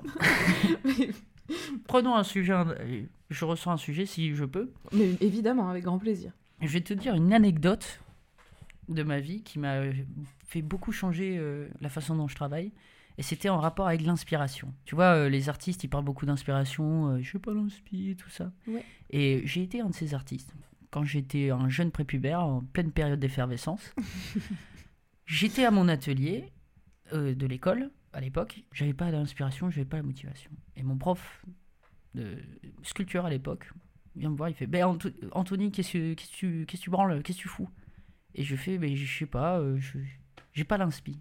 Et, et ce qu'il a dit ensuite, ça m'a beaucoup marqué. Il a dit tu dis que t'as pas l'inspi, donc en fait tu es esclave de ton inspiration. Et il disait normalement l'inspiration, mm, c'était de son point de vue. Mhm. Moi je vais la chercher. Je travaille jusqu'à que l'inspiration arrive. Mhm. Et tu verras que plus tu fais ça, plus tu auras le contrôle, même si tu l'auras jamais entièrement, l'inspiration arrive, Mhm. mais au moins tu peux faire à ce qu'il vienne plus vite. Et j'ai trouvé ça super intéressant que en fait c'est juste du travail. Si tu fais continuellement quelque chose, au bout d'un moment tu vas arriver à faire quelque chose de bien. Ouais. Je pense. C'est comme courir, c'est comme tout. C'est moi par exemple qui ne suis pas sportif du tout. Quand j'ai commencé à courir, j'étais vraiment une mamie de 80 ans. J'étais en mode Ouais, en plus, je fumais et tout, c'était une catastrophe. Bon, bref.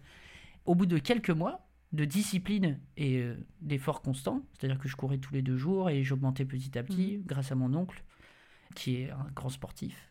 Et tu vois, je me suis rendu compte que c'est que le travail. C'est que si tu continues. Et l'inspiration, en termes artistiques, tu peux l'amener. Faut pas que tu attendes qu'elle arrive en mode ouais, j'ai pas la... même que ce soit en musique ou en quoi que ce soit, tu vois. Bah, en écriture, ce qui se fait souvent, par exemple, c'est de commencer par de l'écriture automatique. Donc, en fait, d'écrire tout ce qui te passe Bien par sûr. la tête sans. Tu laisses tes doigts euh, courir, écrire n'importe quoi, même si c'est euh, des mots qui ne font pas des phrases. Mm. Ça va, du coup, euh, exercer ton cerveau Ça te fait pas venir l'inspiration, mais du coup, ça, ça te la travaille. Ça fait. te stimule le cerveau. Et en fait, Exactement. c'est ça, c'est qu'il faut stimuler. C'est ça où il faut pas tomber, c'est attendre que l'inspiration vienne à toi, alors que Mm. c'est toi qui devrais aller la chercher. Ouais, bien sûr. Parce qu'en plus, plus tu la cherches, plus tu auras de facilité à la chercher et à la trouver. Oui.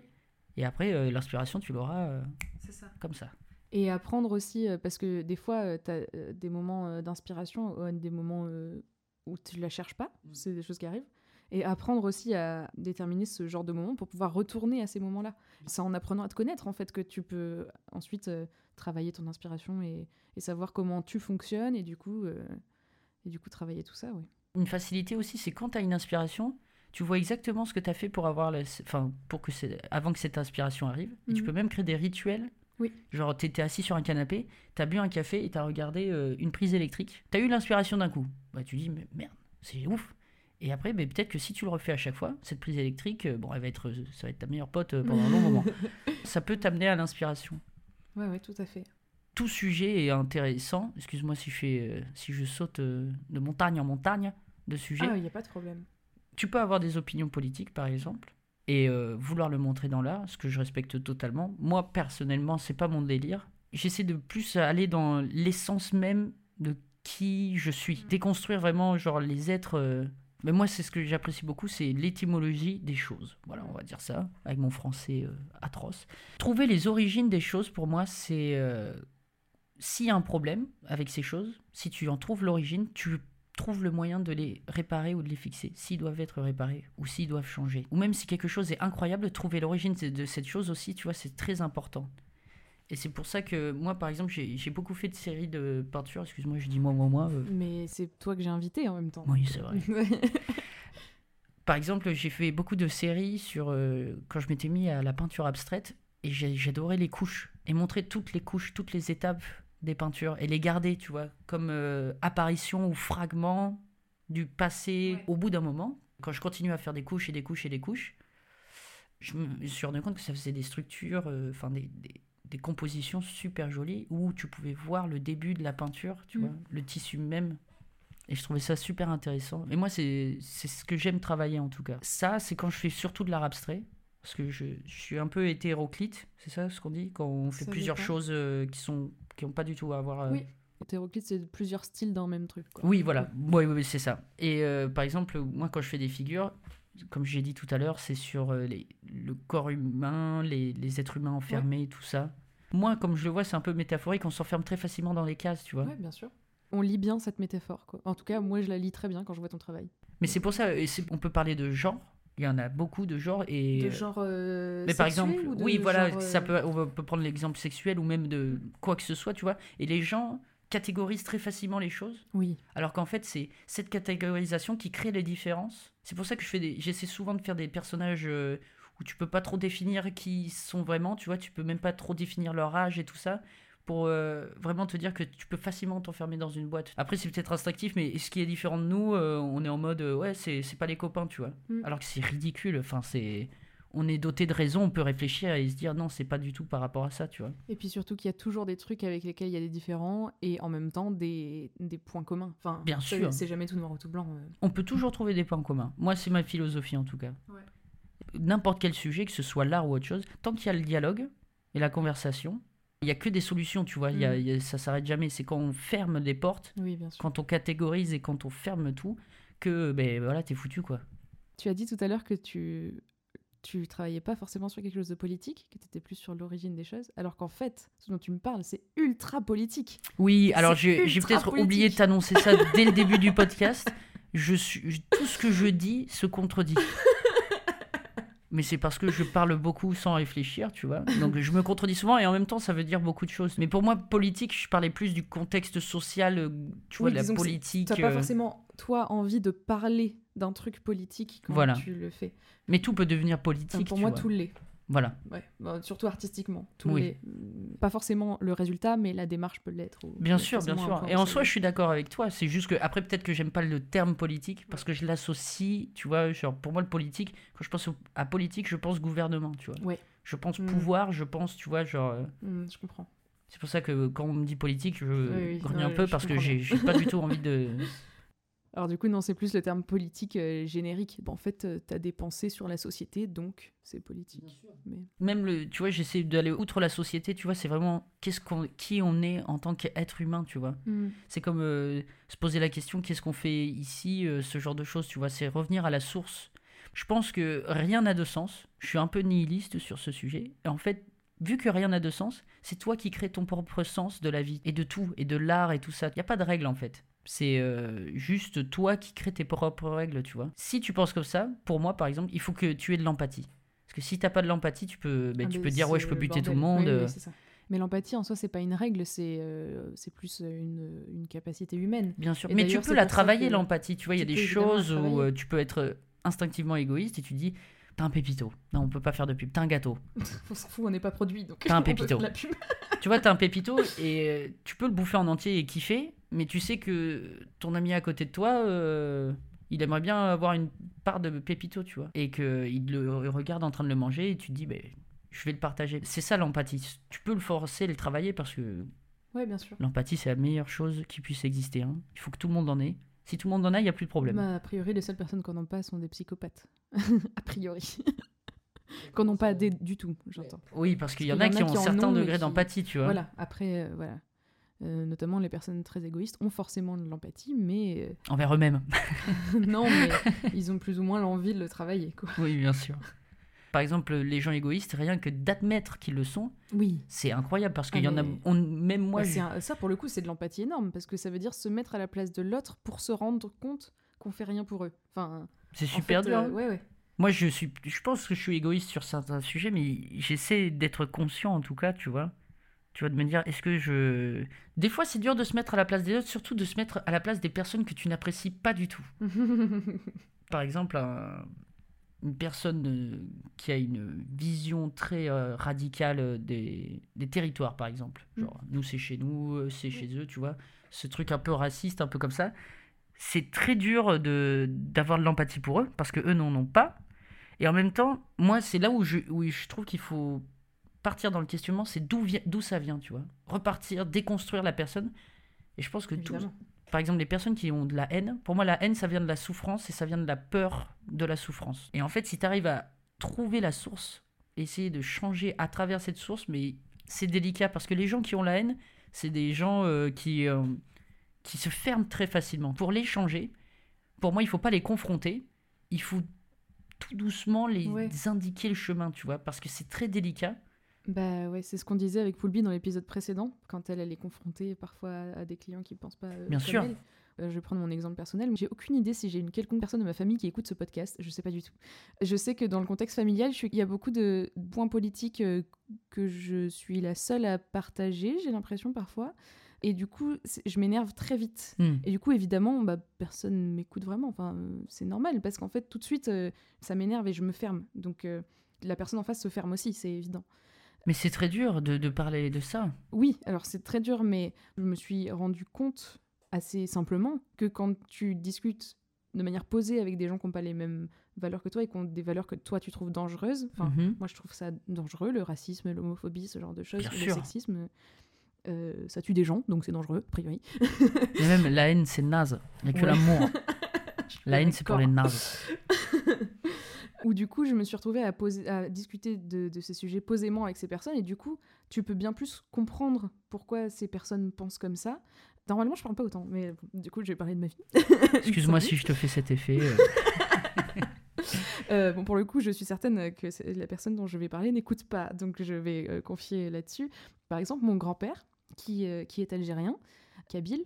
Qui est habile Bill, il s'appelle Bill. Ah, il- Attends, Kabyle, c'est. euh, C'est un peu flou dans ma tête.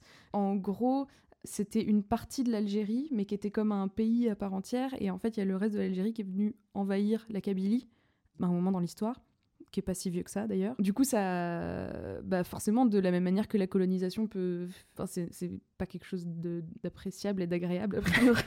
Oh là, ils nous ont envahis, c'était pas agréable. pas hein. ouf. on a- on n'a pas trop kiffé. Ils ont brûlé quatre villages, merde. Hein. Euh, donc, euh, mon grand-père ayant vécu ça, donc après, il est venu, il est parti vivre en France euh, assez jeune, vers ses 25 ans, je crois.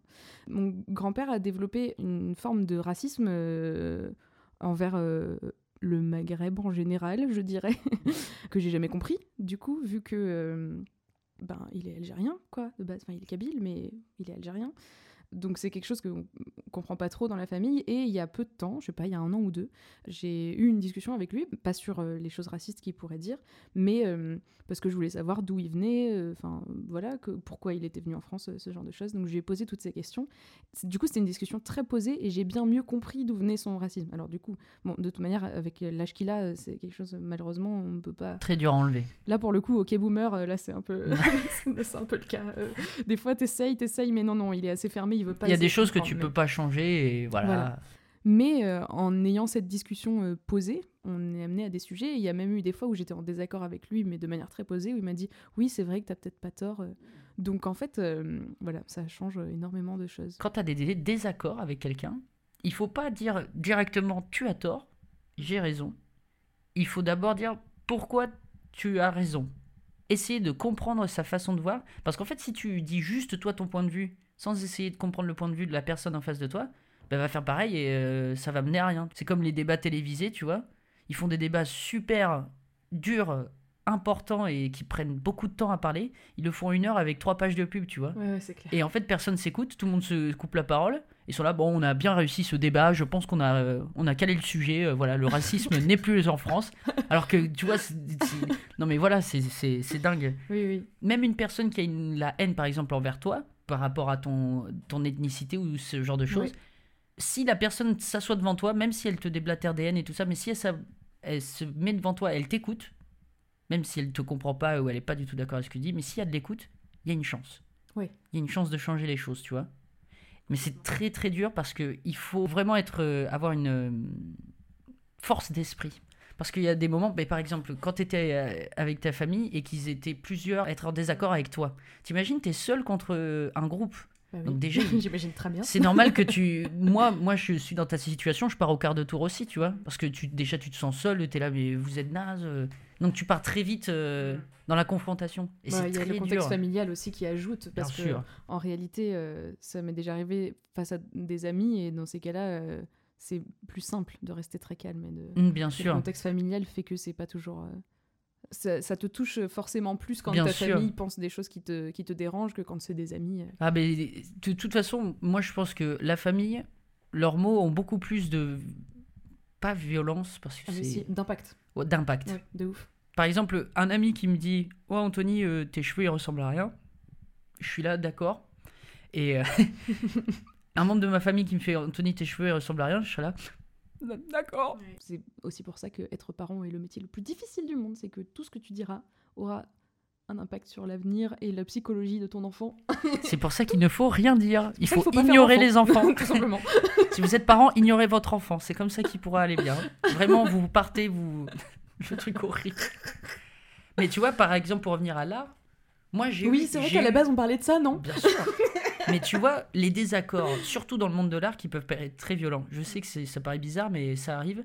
Parce que moi, je me suis retrouvé vraiment à argumenter avec une personne, mais ça peut partir euh, limite euh, Oui. au, enfin, à la pioche et euh, à la torche en mode Ah, tu as, tu as tort. Parce que on peut être en, en désaccord total sur une pièce, que je peux trouver archi nulle, personnellement. Une personne essaie d'argumenter. Il faut du dialogue. Vu qu'on continue à parler, à la fin, moi, je la- je l'aime un peu plus, Oui. et lui, il l'aime un peu moins. T'arriveras jamais à, à vraiment changer une personne, tu vois.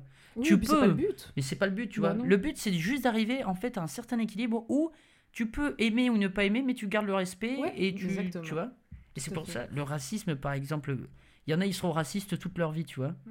Faut pas les abandonner en disant ils sont racistes, voilà, on les laisse dans leur merde. Il faut dire, ben, il faut essayer de leur montrer que voilà, c'est, ça sert à rien le racisme. Et si ils sont moins racistes à la fin de la conversation, ben déjà c'est une victoire, tu vois. Hmm. Mais bon, c'est compliqué, hein. Mais je pense qu'on va pouvoir passer à l'histoire. euh, Ah. Parce que attends, ça fait un moment qu'on parle. on a abordé mille choses hein, ultra intéressantes. Excuse-moi si on s'est un peu échappé Pas sur des tout. sujets. Je, non, euh, je suis ravie. euh, écoute, c'était un épisode très deep. Pour le coup, vraiment très deep. Et c'est trop bien. Merci pour ça. Merci à toi. cool. C'était une expérience inoubliable et incroyable. Eh bien, pour moi aussi.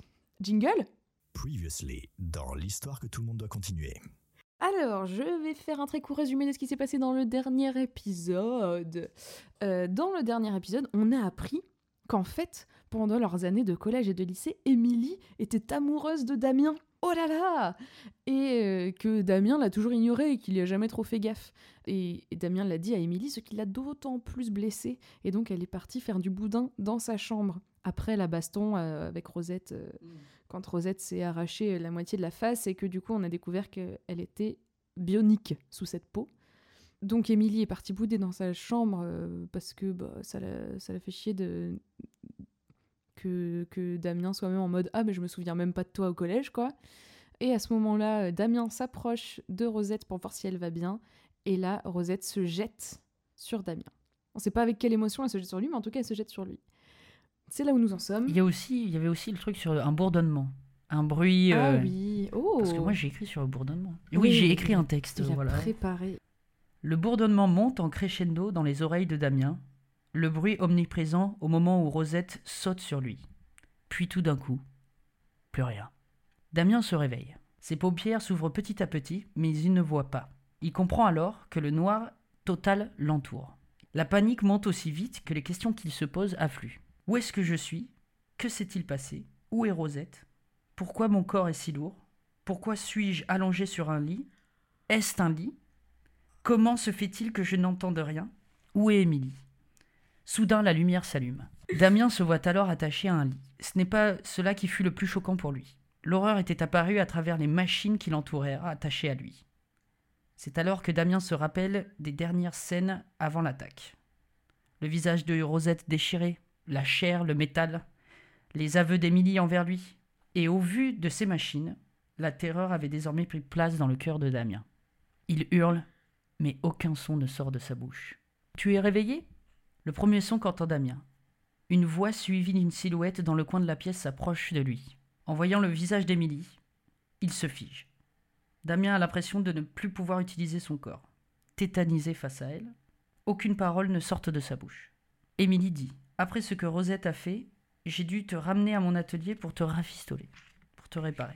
Rosette s'est enfuie et je n'ai pas réussi à la retrouver, je ne sais pas où elle est. Damien reprend ses esprits petit à petit et lui demande abruptement Est-ce que tu m'as transformé Quoi? Non, bien sûr que non, dit-elle d'un air outré. je ne t'aurais jamais fait ça, je t'ai sauvé la vie. Mais comment la croire? se dit Damien, après tout ce qui s'est passé, après tout ce qui est arrivé à la pauvre Rosette aussi. Ses forces lui reviennent petit à petit. Il décide alors de suivre son instinct. Il demande à Émilie de le détacher, car il était attaché, en la remerciant. Et au moment où Émilie lui enlève ses attaches, Damien se jette sur Émilie, la pousse, et s'enfuit de cet endroit, de cet atelier. Il court dans tous les sens.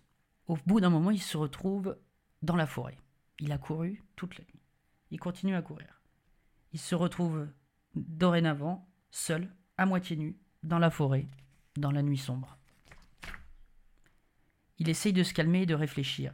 Il ne sait pas où aller, que faire, à qui se confier, à qui faire confiance. Il se pose près d'un arbre et ferme les yeux. Le calme revient dans son cœur. Mais le bourdonnement revient. Waouh C'est pas mal, hein? Ça la calme, hein, le petit Damien, là. il fait moins le malin. hein. calme. C'est trop bien. Ok. écoute, euh, Je me suis dit, ouais, je suis, part- je suis un peu parti en mode thriller et tout ça. Ouais, et- ouais, ouais. Mais bon, voilà. bah, trop cool. Trop cool. Écoute, Donc voilà. euh, Au, prochain, euh, au prochain invité euh, de faire ce qu'il ou elle veut de, Damien. Ce sera elle. Tu sais, c'est un sur deux. Genre, t'as pas fait gaffe? À chaque fois, c'est un garçon, une fille. Oui, je, je l'ai jamais dit d'ailleurs dans le podcast. Je suis mais- pas assez intelligent pour comprendre l'intellect de Mélissa. Je suis obligé de faire avec le petit cerveau que j'ai. Donc, normalement, la prochaine sera Anaïs Karaivanov. est une D'accord. performeuse. Ah, mais super Oh, mais quelle belle transition, c'est magnifique. Le destin est très bien fait. hein. Mais écoute, je crois que c'est la fin de ce podcast, du coup. Un moment incroyable. Bah, Un régal. Oui, euh, régal partagé, délicieux même. euh. Succulent. On continue avec les S. hein. Merci beaucoup, Anto. Merci à Trop toi. cool de t'avoir et d'avoir cette discussion. euh, C'était très intéressant. Merci Donc, beaucoup. Où est-ce qu'on peut te retrouver? Vous pouvez me retrouver sur euh, Anthony Lopez Art sur Instagram, tout attaché. Oui. Ou Anto le débile qui n'a rien à voir avec de l'art, mais si jamais vous avez envie de rigoler et de passer un bon moment, c'est artistiquement débile, c'est incroyable. Bon, bref. Euh, Lopez, c'est avec un Z à la fin. Je Oui, que- L-O-P-E-Z et Anthony A-N-T-H-O-N-Y. Voilà. Et sinon, j'ai. sera dans la description de l'épisode. Oui. Et euh, sinon, j'ai un site, lopezanthony.com, qu'il faut que je retravaille un petit peu, mais qui, est comme, qui tient debout en tout cas. Oui, oui, très chouette. Voilà. Et Oui. sinon, mon numéro de téléphone, c'est le 06. Ok, bah, trop cool, merci. Euh, en ce qui concerne le podcast Donne ta comme d'habitude, vous pouvez le retrouver sur Instagram au at donne ta du bas podcast. Vous pouvez aussi le retrouver sur YouTube sur ma chaîne personnelle Mélissa Brézé, B-R-A-I-Z-E-T. Sinon, on se retrouve dans deux semaines avec le huitième épisode. N'hésitez pas à parler du podcast autour de vous, n'hésitez pas à le noter sur Apple Podcast aussi, à le partager, à euh, vous abonner sur toute votre plateforme d'appli, absolument toutes. Partager, c'est aimer. Hein. Donc, euh, si vous avez aimé, il faut partager. Voilà, on en a assez parlé, donc euh, franchement faites-le. nous ne sommes pas au bout de toutes les discussions que nous avons engagées, mais nous ne le serons jamais. Ça va Et être très fun là- à éditer. Hein. La- C'est là la beauté de ce moment. Merci encore Anto, Mais de rien. et à très vite. Ah, ciao, bonsoir. Merci la ref.